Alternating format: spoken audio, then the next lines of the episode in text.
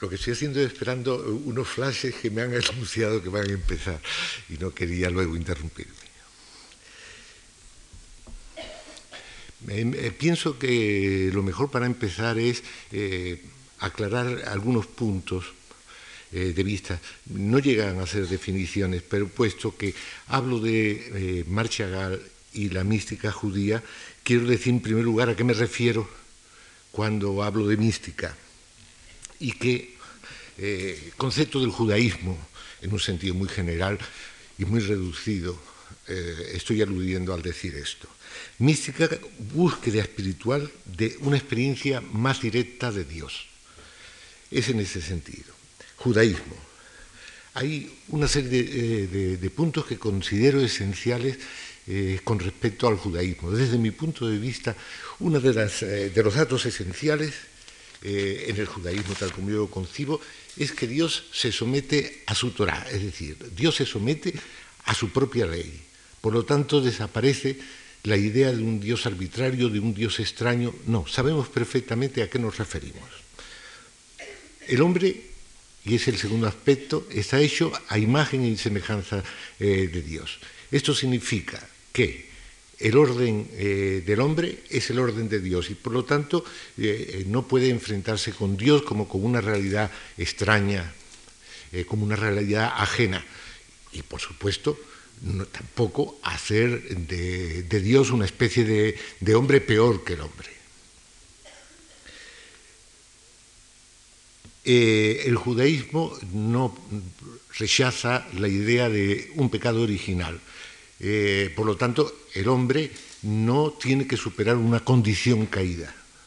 El hombre eh, vive eh, en el seno de, la libertad, existen las dos tendencias con más fuerza, desde mi punto de vista, y, yo pienso que de acuerdo con la tradición judía también, eh, la tendencia buena, positiva, y en esto siempre cito y cité el otro día en otra conferencia que di aquí, una eh, frase de Bertolt Brecht, qué difícil es ser malo.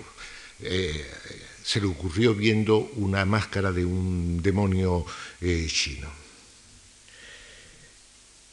Hay en el judaísmo, y es el cuarto punto que quiero señalar, un predominio de eh, la importancia concedida a los actos sobre las eh, emociones, sobre eh, los pensamientos. Esto también lo considero esencial y considero que incide de un modo fundamental en todas las variantes de la mística judía. Características diferenciales del misticismo judío. El misticismo judío, en principio, eso lo señala muy bien Gerson Scholem, aunque Gerson Scholem tiene una tendencia eh, muy grande a, considerar eh, los aspectos puramente teosóficos de la cuestión, no busca, el místico judío no busca, no busca perderse en Dios, no busca una unión mística eh, absoluta.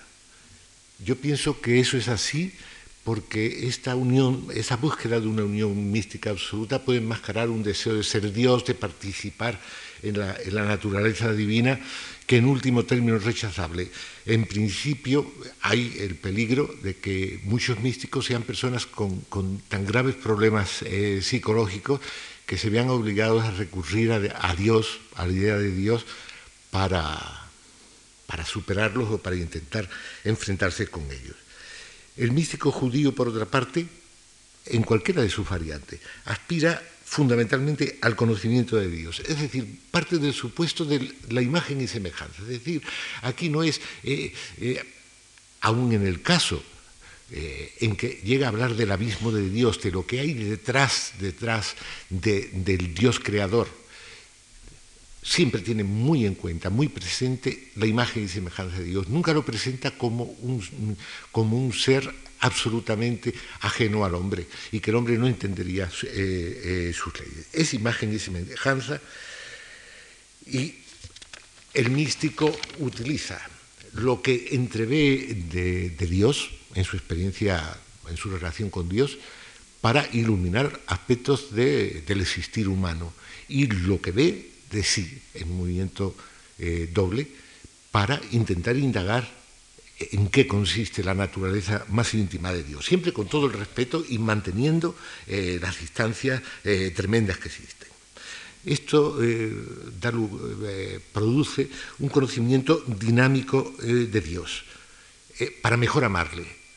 Se parte del supuesto de que, el amor es un reconocimiento de la grandeza de la persona amada, en este caso de, la divinidad. Es decir, es una afirmación del orgullo de, del otro, del orgullo de, del orgullo de Dios. Pero es fundamental en la mística judía ese entender, ese, ese prestar atención al entender y tiene una relación clarísima con la respuesta del pueblo cuando, cuando recibe la Torá. Haremos, obedeceremos y entenderemos. Es tan fundamental. Obedecer como entender, pero entender entendido como no vamos eh, a aceptar la fe eh, como algo ciego, vamos a, obedecer indudablemente y nos esforzaremos totalmente por entender por qué hacemos esto, por qué se nos por qué se nos ordena esto, por qué eso está prohibido, por qué esto está permitido, etc. Eso me parece también clave en la mística.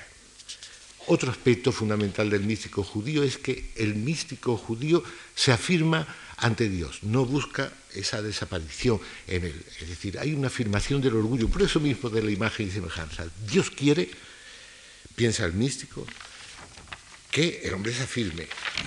Y, hay que pensar cómo en, la Biblia se, da con frecuencia esa lucha del hombre, del hombre con Dios. Esa, esa lucha siempre está presente y siempre es con el debido y absoluto respeto a. Pero no es la aceptación ciega, no es el entregarse, no es, eh, no es la dimisión, digamos, ante Dios. Luego hay, por último, una, una corriente dentro de, toda la mística judía eh, teúrgica, en el sentido que se piensa que el hombre puede hacer cosas que, no solamente para, para cooperar, eh, en la tarea redentora de Dios, sino para, y esto es extremadamente audaz, sino para ayudar a Dios. Eh, realmente no tenemos tiempo y, nos vamos a centrar en, el hasidismo, que es eh, la corriente mística que, ilustra de alguna forma Chagall. Y por lo tanto no podemos entrar en el tema, pero es muy interesante eh, pensar que aun el mismo hasidismo parte del supuesto de que el hecho de la creación produce una alteración en Dios y que es misión del hombre ayudar a Dios a recuperar su equilibrio y su, y su perfección. Voy a hacer ahora un, esquema muy breve, muy breve, muy breve de, la mística judía para que se den ustedes cuenta, porque son temas que no se tratan mucho, realmente en España para que se den cuenta de la riqueza infinita, infinita de, esto. Y no voy a hablar de, eh, no me voy a referir, por ejemplo, a Filón de Alejandría, que se discute si su obra eh, hay que entenderla fundamentalmente como un, poner en relación la tradición judía con la filosofía griega o más bien con corrientes místicas eh, griegas. Pero en la época del Segundo Templo es cuando aparecen eh, por primera vez corrientes eh, místicas muy, violentas, ese, esoterismo apocalíptico. Eh, entre los esenios se encuentra el libro de Enoch. Hay una serie de revelaciones sobre el final de los tiempos, sobre la estructura de los mundos escondidos, sobre los moradores de esos mundos, sobre el destino de las almas en, en, el mundo por venir. Esta, esta mística muy centrada en, el trono eh, toma como base eh, el primer capítulo de Ezequiel, eh, lo de el carro, el carro sobre el cual está el trono, en donde se aparece Dios. Es, es una mística muy marcada por, por, por corrientes iraníes y que levanta eh, las sospechas. Eh, eh, los rabinos se dan cuenta, es decir, los que serán los rabinos, los que serán los maestros del Talmud, se dan cuenta del peligro, como ahora hablaré. en los tres primeros siglos está fundamentalmente, como digo, esa mística, la mística de la mercaba, del carro, del carro, con lo de Ezequiel, de lo que vengo hablando, eh, se habla de los siete palacios del firmamento, de los ejércitos angélicos que los llenan, de los ríos de fuego que fluyen delante del trono de Dios, de la aparición de eh, la gloria de Dios en forma de hombre. Todo esto es, estimado eh, peligroso, peligroso, como digo, por eh, los creadores de lo que entendemos en este momento, en, el presente, por el judaísmo, es decir, por los maestros de la Mishnah, por los maestros del Talmud. Y así existe la historia en el Talmud tan repetida, tan conocida de los cuatro sabios que entraron en el paraíso. De esos cuatro sabios, uno, Simeón ben, ben Azrai, miró y murió.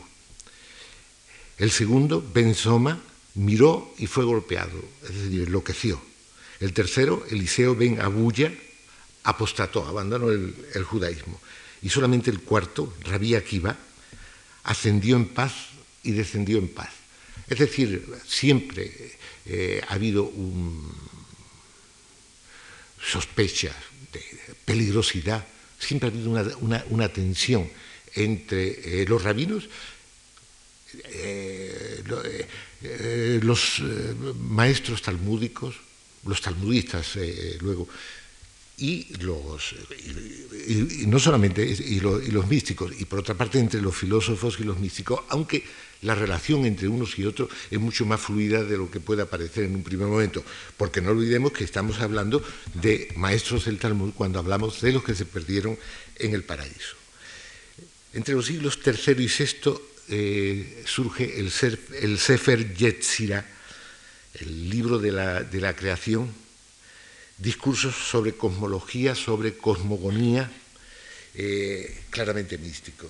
Dios se dice creó el mundo por 32 caminos, de los que 10 de ellos son los sefirot, pero sefirot ahí todavía no se sabe bien lo que, no, significan todavía lo que significará luego en la Kabbalah. Y por eh, las, 22, eh, las 22 letras del alfabeto hebreo.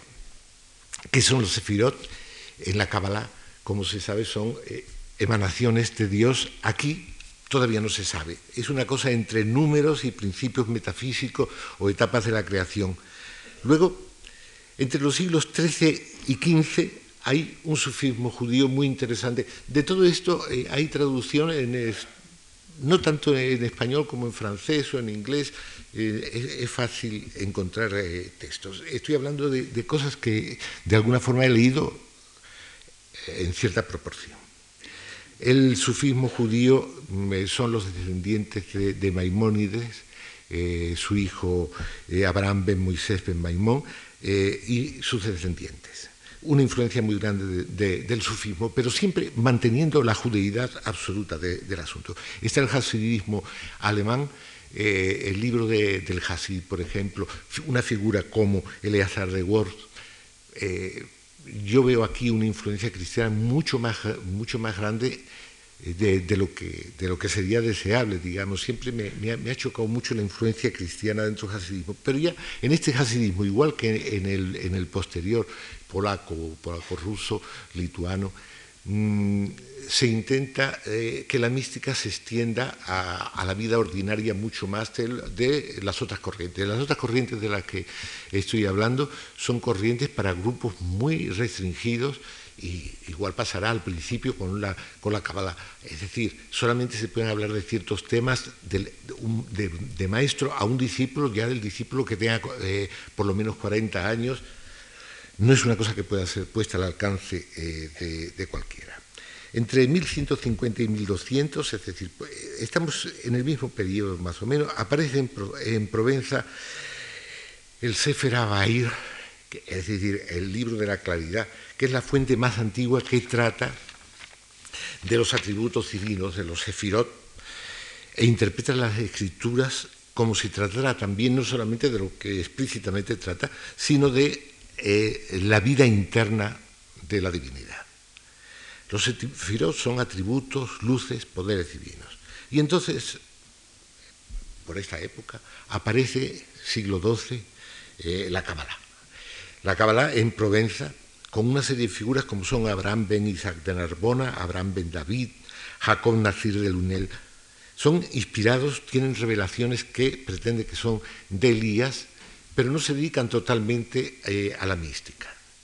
Siempre hay una relación entre tal budismo y, mística, eso es, indudable, aunque en el hasidismo polaco eh, ahí se planteen, se problemas.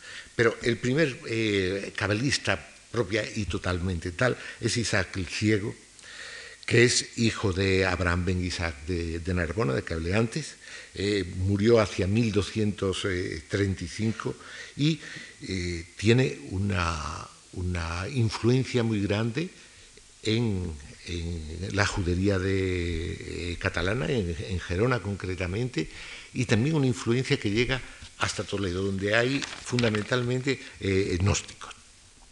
La cábala en Gerona se desarrolla brillantemente a principios del siglo XIII, se extiende a un público mucho, mucho más amplio y hay figuras como Arriel, no voy a entrar en detalle, Erra Ben Salomón, Nachmani, etc. Pero Vamos a lo fundamental. Aparece el Zohar, el, libro clave de, la Kabbalah, entre 1280 y 1286 en, en Castilla. Moisés Ben Sentop de León, en Guadalajara, es eh, el creador, eh, más probablemente, en buena parte un recopilador de esta obra. Trata de los misterios del mundo de los Sefirot que constituyen la vida de la divinidad y de la situación del judío en este mundo y en el de las almas. Eh, todos saben que el Zohar es, un libro con una influencia tremenda durante, siglos, no solamente en el ámbito del judaísmo, sino también dentro, de, dentro del cristianismo, eh, por, los renacentistas italianos fundamentalmente.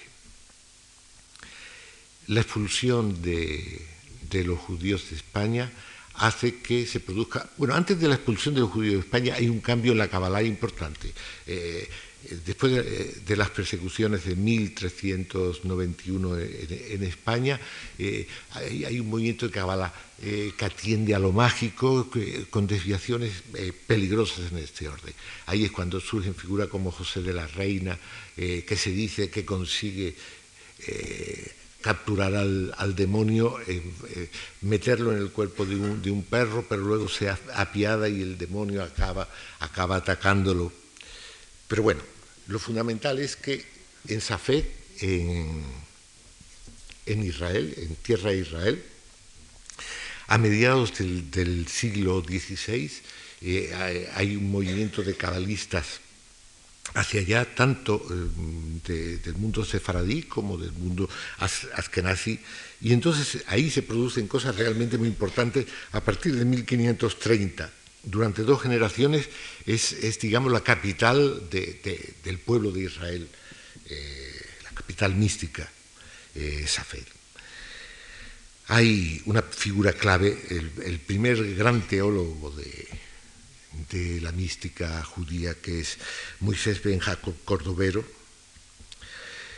sistematiza la Kabbalah, y una figura excepcional, Isaac Luria, Askenazi, el Ari, es decir, el león.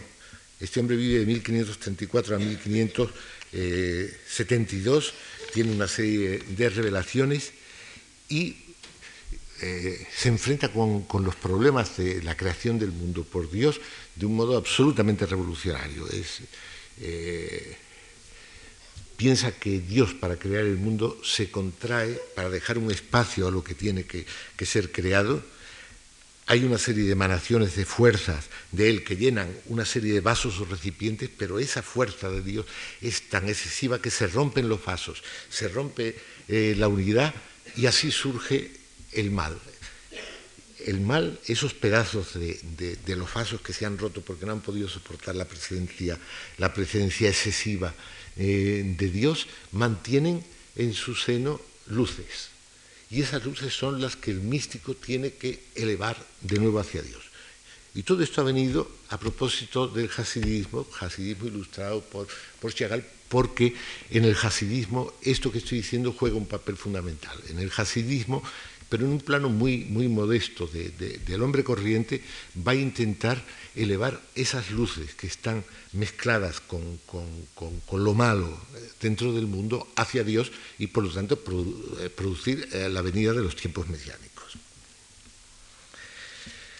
No voy a hablar más de de otras corrientes místicas, hay, místicos como Lusato, el, el, italiano, y dentro de la Kabbalah hay muchas corrientes porque, porque no vendrían a, juego y porque realmente disponemos de poco tiempo para, para todo esto. Sí quiero decir que hay otro hecho fundamental que explica también el surgimiento del hasidismo y todo lo que va a venir a continuación, y es que en el siglo XVII, a mediados del siglo XVII, surge un, un falso Mesías, eh, Sabatai Seri, que, produce una verdadera conmoción en, la judería de, la época. Gerson Schollen ha escrito un, grandísimo libro sobre, sobre la cuestión. Se piensa que ha llegado el Mesías.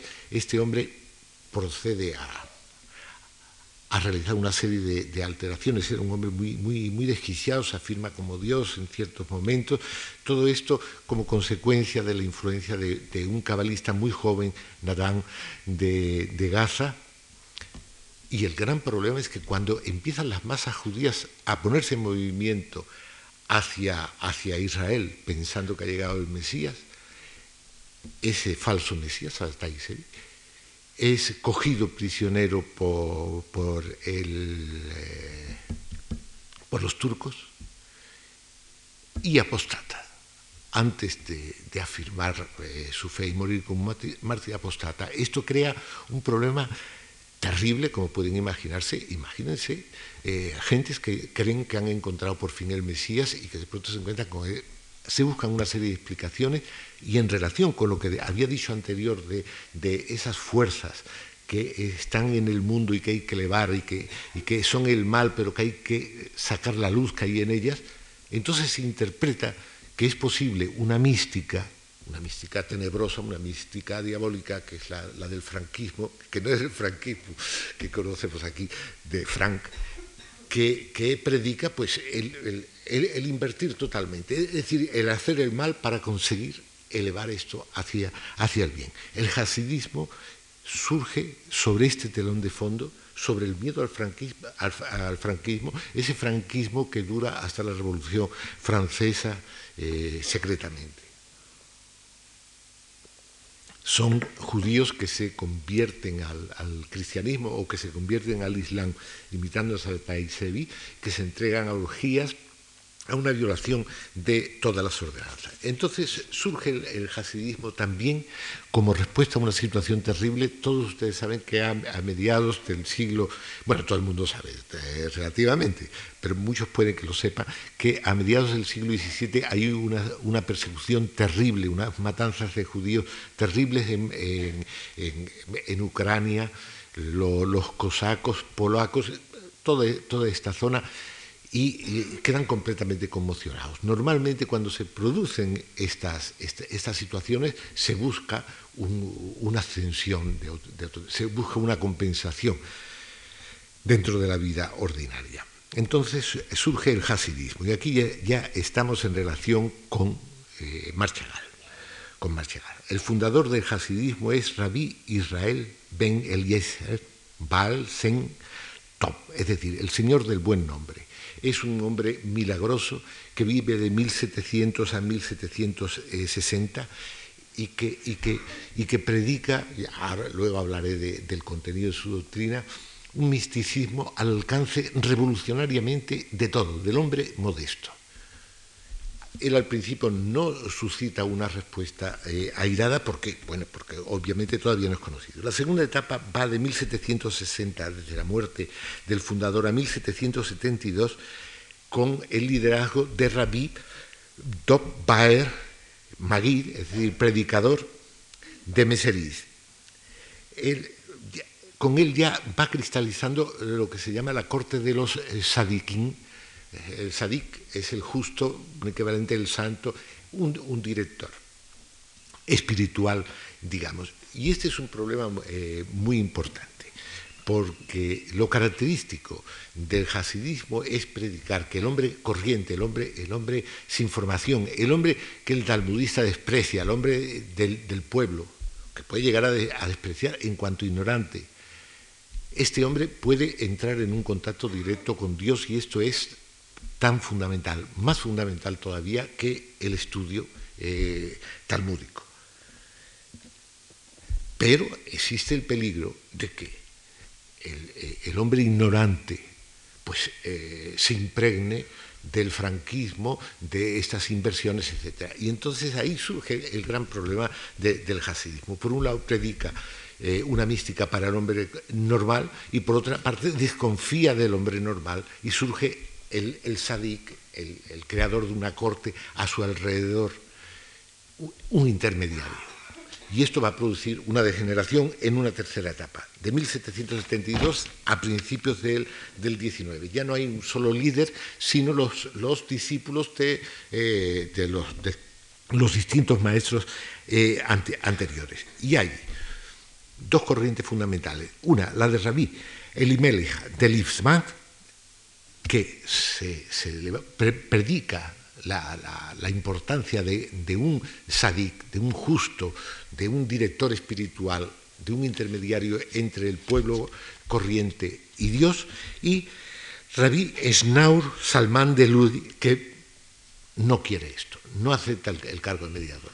Triunfa la, primera corriente y a lo largo del siglo XIX el hasidismo degenera en buena parte eh, en, prácticas eh, supersticiosas. Actualmente sigue existiendo hasidismo, hay, hay un peligro de, integrismo en el hasidismo, aunque, atención, eh, se puede hablar de un neohasidismo que estaría representado por un pensador de nuestro siglo tan importante como Martin Buber y en el terreno del arte por, por Marchagall que se declara eh, en la corriente hasídica, no en la corriente literalmente hasídica, pero sí en ese neohasidismo.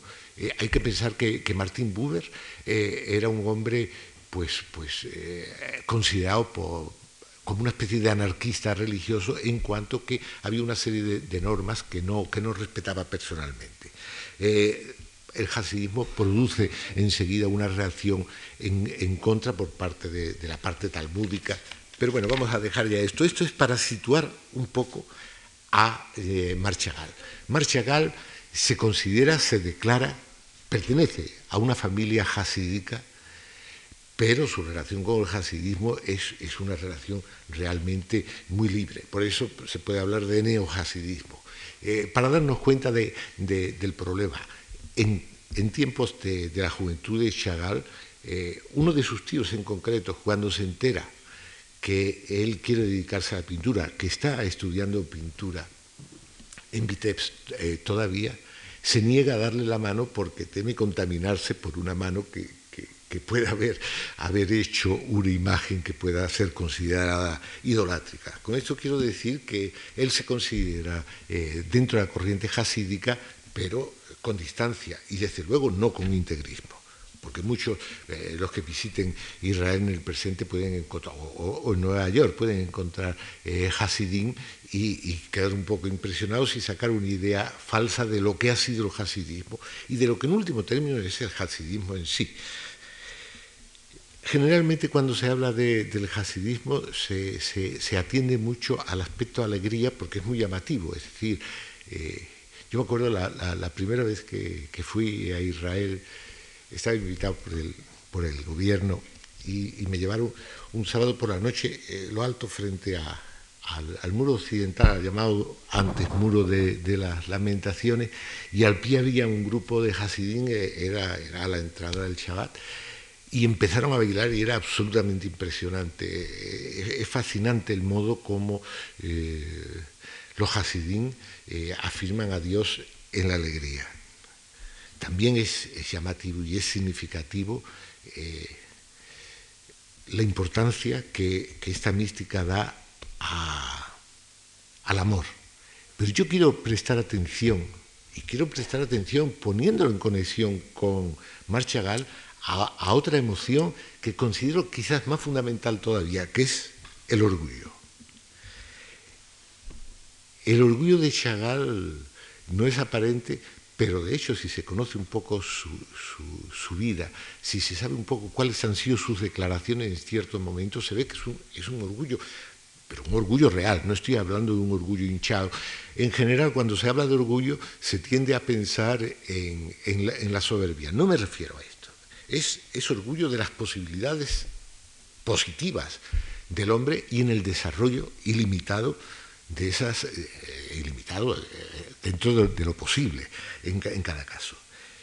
Y en Chagall eso se ve en el modo como, como se enfrenta con la pintura desde, el principio, el, modo como asimila y transforma, en diálogo con lo ajeno. Esto exige una seguridad en sí mismo eh, absolutamente excepcional absolutamente excepcional. Él, como decía el otro día yo eh, en la otra conferencia, se enfrenta con todas las corrientes de vanguardia en el París de, principios de siglo y las asimila con una rapidez y las transforma en, materia propia con una seguridad enorme. Y todavía se permite el lujo eh, cuando eh, regresa a Rusia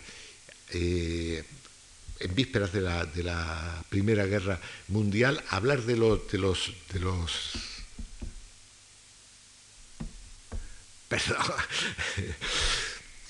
de los cubistas, por ejemplo, ideas corrientes, bueno, que ellos pinten, que ellos hagan lo que quieran, pero yo hago lo mío. Hay una seguridad total eh, en él. En el hasidismo, cada uno debe buscar su camino propio. Y estamos hablando de las personas más modestas, no estamos hablando del hombre excepcional, de la mujer excepcional. Característico del hasidismo es esto. Cada uno debe buscar su camino a Dios o sagrado. Voy a hacer una cita de Baal Shem, el fundador del hasidismo.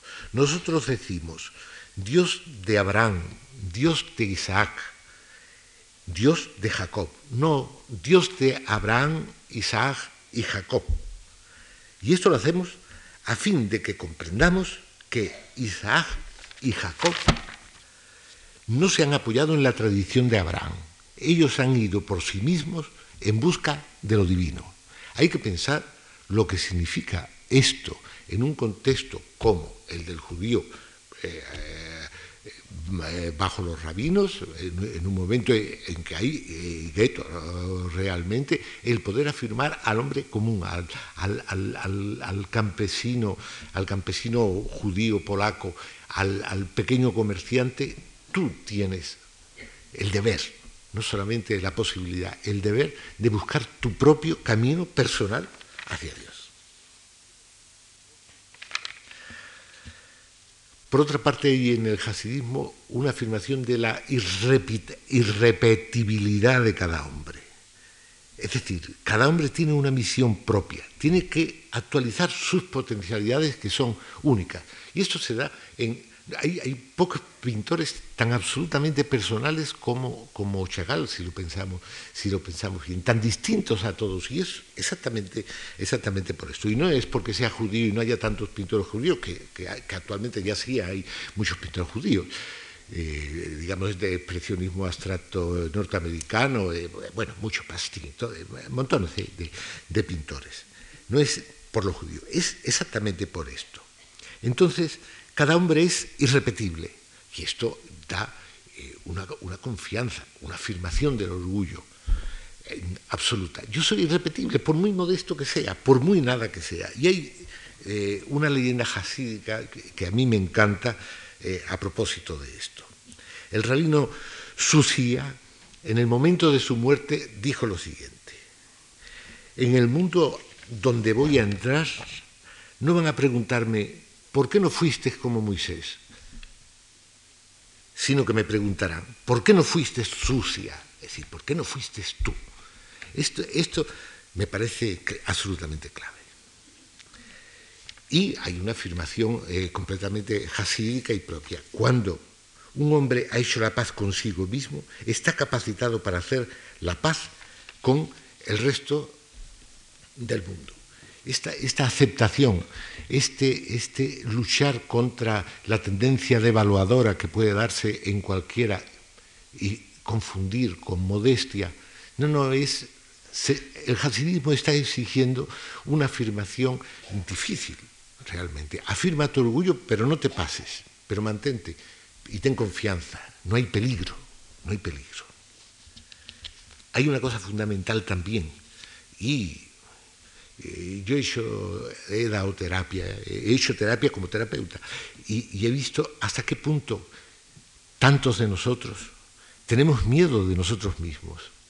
Tenemos miedo uno de los miedos más grandes con los que se encuentra uno en una terapia es con el miedo que tiene el terapeutizado a lo que, a lo que puede surgir de la terapia, de lo que puede surgir de su interior.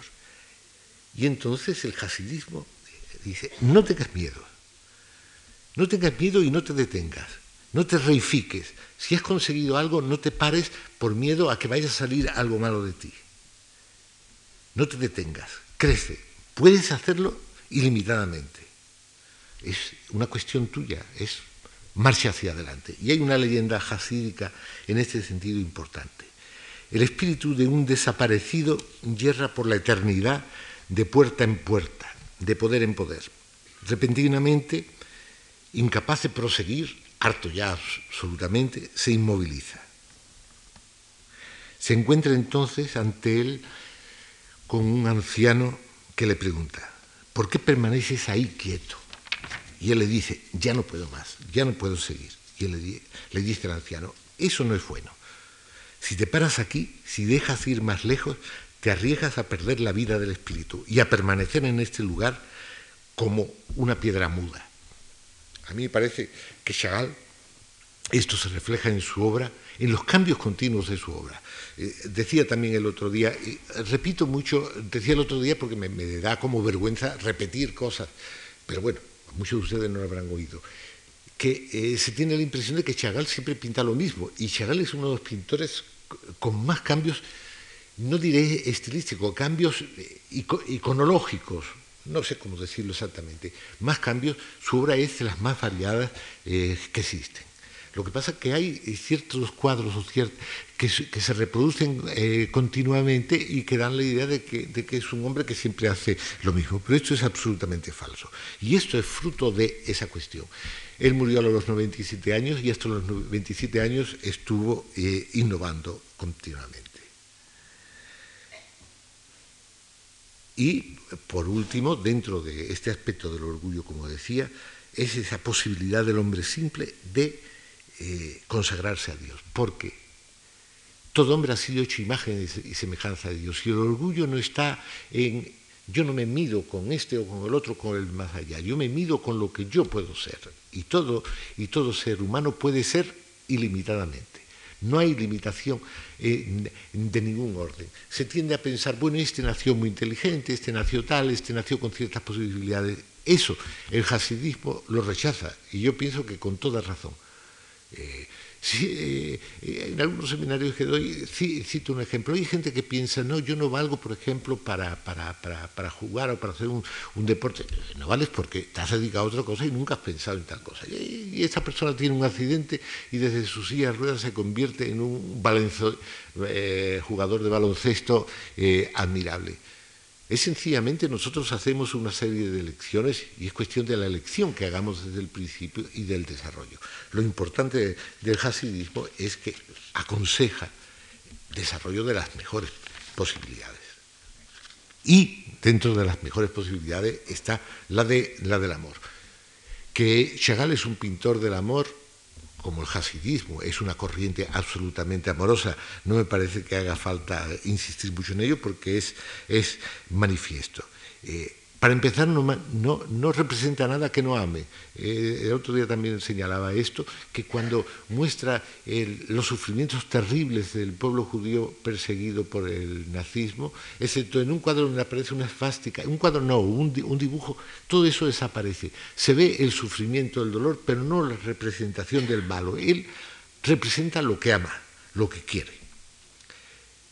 Su amor, su relación amorosa, primero con, su mujer bella y luego con Baba, parece que tuvo otra historia, me he enterado hace, hace un rato que tuvo otra historia amorosa, es un hombre absolutamente amoroso y con una presencia total de la pareja en, en sus cuadros. No hay que olvidar esa, esta, esa importancia que se da dentro de la mística judía al aspecto masculino y femenino de Dios, que es un modo indudablemente metafórico de hablar, pero con gran peso. Y si, pensamos en los cuadros de Chagall que están en su museo El legado bíblico en, en Niza, veremos que del único tema que, que, al que dedica cinco, cinco, grandes cuadros es al cantar de los cantares, es decir, la relación hombre-mujer. Eh, los Hasidim eh, citaban mucho, hacían mucho una, una cita talmúdica eh, interesante. Dios hace sus delicias del alma de Goliat, el, el, gigante, y responde a los ángeles que le recuerdan a David. Me corresponde hacer que sean amigos. Esto eh, era algo que tenían presente en todo momento, es decir, la, capacidad de amor, la cantidad de amor que los Hasidim han desarrollado en sus tiempos más positivos y los más positivos de todo ello es impresionante. Hay una interpretación hasídica de Levítico 19-18. La cita de Levítico es, ama a tu prójimo como a ti mismo, yo soy el eterno. Siempre se hace la cita sin citar el añadido, yo soy el eterno, que forma parte. La interpretación hasídica es la siguiente. Tú piensas que estoy lejos de ti, es Dios quien habla. Pero en ese amor que manifiestas a tu compañero, me encontrarás. No en su amor por ti, sino en tu amor por él. esta leyenda hasídica es clave para entender la actitud hasídica ante el resto de los seres humanos. Esto con respecto a los hombres, pero para el Hasid, lo divino está en todas las cosas y no puede ser despertado, está como dormido lo divino en cada una de las cosas. Esto se relaciona con lo que decía de la mística de esa fe, de la, de la ruptura de los vasos que contenían la luz divina. Pero aquí, en vez de darle ese aire melodramático y terrible del falso Mesías y de sus seguidores, aquí no, aquí es a base de amor, hay que hacer que todo lo divino que hay en, el mundo, y aquí vemos en los cuadros de Chagall la presencia de animales, la presencia, la presencia de animales no como cosas secundarias, sino al mismo título que, que las personas, porque en todo esto, y en los paisajes y en los ríos, en todo lo que refleja, está la presencia de Dios, como estoy diciendo. Lo divino está en todas las cosas y no puede ser despertado más que por aquel que las aborda con un respeto sagrado y se santifica a través de ellas. La realidad sensible es divina, pero espera ser actualizada, realizada, despertada en su divina realidad por intermedio de quien vive en la verdad. La Shejina, la Shejina es la presencia, la presencia de Dios dentro de, la mística, es el aspecto femenino de Dios, la presencia en el mundo está exiliada, Dios sufre eh, en el mundo. La, la está exiliada en las tinieblas, yace en el fondo de cada cosa y será redimida gracias a quien, mediante su mirada amorosa y por su trato amoroso con las cosas, la libere y haga que ascienda hacia Dios. Es como digo, Chagall se da en los animales, en todo tipo de cosas, este amor. Y por último está eh, la alegría está la danza como expresión de la alegría. Hablaba también de, ese dibujo danzante jasídico tan característico de Chagall. Y esto es porque el, el, el Hasid, el Chagall, se fía totalmente, se fía totalmente de Dios. Yo creo que hay una experiencia jasídica fundamental. Es partiendo de el hombre está hecho imagen y semejanza de Dios, Luego, el siguiente paso es, simplísimo, pero es mucho más bueno que yo. Es decir, yo no puedo pensar en, Dios como, como, alguien terrible, como alguien raro, como alguien... Tiene que ser como un hombre, pero muchísimo mejor y muchísimo más bueno. Yo me acuerdo que hace dos años se murió una perra que yo quería mucho y la lloré mucho y pensaba, yo haría que esta perra siguiera viviendo y de pronto pensé, si yo, que soy un hombre, amo a esta perra hasta el punto de querer que, viva, ¿cómo no va a ser Dios que es el creador de ella? Por lo tanto, tengo seguridad total que esta perra va a seguir viviendo como todos los que estamos aquí y todos los otros vamos a seguir viviendo después de la muerte. En el hasidismo, la, la emuná, la emuná es la fe en el sentido, en el sentido judío, la palabra, la palabra judía para, referirse a la fe es confianza en Dios. Es esa confianza en Dios de la que estoy hablando, la que tenía Chagall y la que se percibe en todos sus cuadros, absolutamente. En el hasidismo la relación cuerpo y alma se compara con la relación entre marido y mujer. Las dos son absolutas, las dos partes son, dos mitades absolutamente necesarias. La plenitud vital se da en la unión de los dos. Que nadie piense en una visión machista que diga uno es el alma y otro es el cuerpo. No, no, porque el cuerpo es tan grande como, el alma desde la perspectiva, desde la perspectiva eh, judía. Hay un rabino eh, hasídico, el rabino Hanoch, que dijo, las otras naciones también creen en la existencia de dos mundos ellos también dicen en el más allá. La diferencia es la siguiente. Ellos consideran que los dos mundos están separados y desunidos, pero Israel declara que los dos mundos son esencialmente uno solo y que de hecho llegarán a serlo.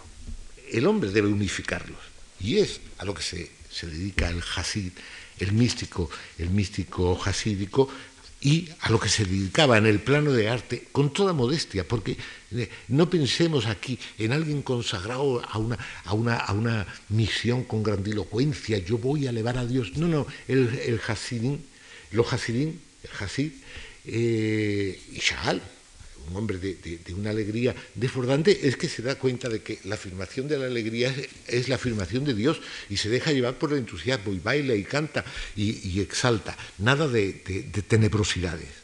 Para terminar, eh, el Hasid tiene una misión mística. Cito a, al Baal Shem, el fundador. El hombre completo, es decir, el hombre que decide eh, someterse a lo que debe someterse, someterse a su propio orden, a los principios que están en él y que hacen crecer. El hombre completo es capaz de realizar uniones excelsas, es decir, unificar a Dios y a su Shejina, que mora en el exilio del mundo, hasta con actos corporales, tales como el comer y el beber, las relaciones sexuales y transacciones con los semejantes sobre cosas corporales, según está escrito. Y Adán conoció a su esposa Eva. Eh, como todos sabemos, conocer en, hebreo no, significa tampoco como se piensa conocer es eh, trato carnal exclusivo, sino eh, conocer en un sentido profundo. Indudablemente, pues el conocimiento carnal implica ese trato, ese trato profundo. Chagall ilustró esto en su obra en todo momento. Chagall y, pienso que eso es, algo que no se dice como Buber, es, es, un hombre dentro de la corriente hasídica y para entenderlo hay que, que tomar en cuenta y hacer referencia a esa corriente. Con esto termino y si alguien quiere hacer algún tipo de pregunta o no está de acuerdo en algo que he dicho, pues eh, le agradecería que me lo, me lo preguntara o me lo dijera. Muchas gracias.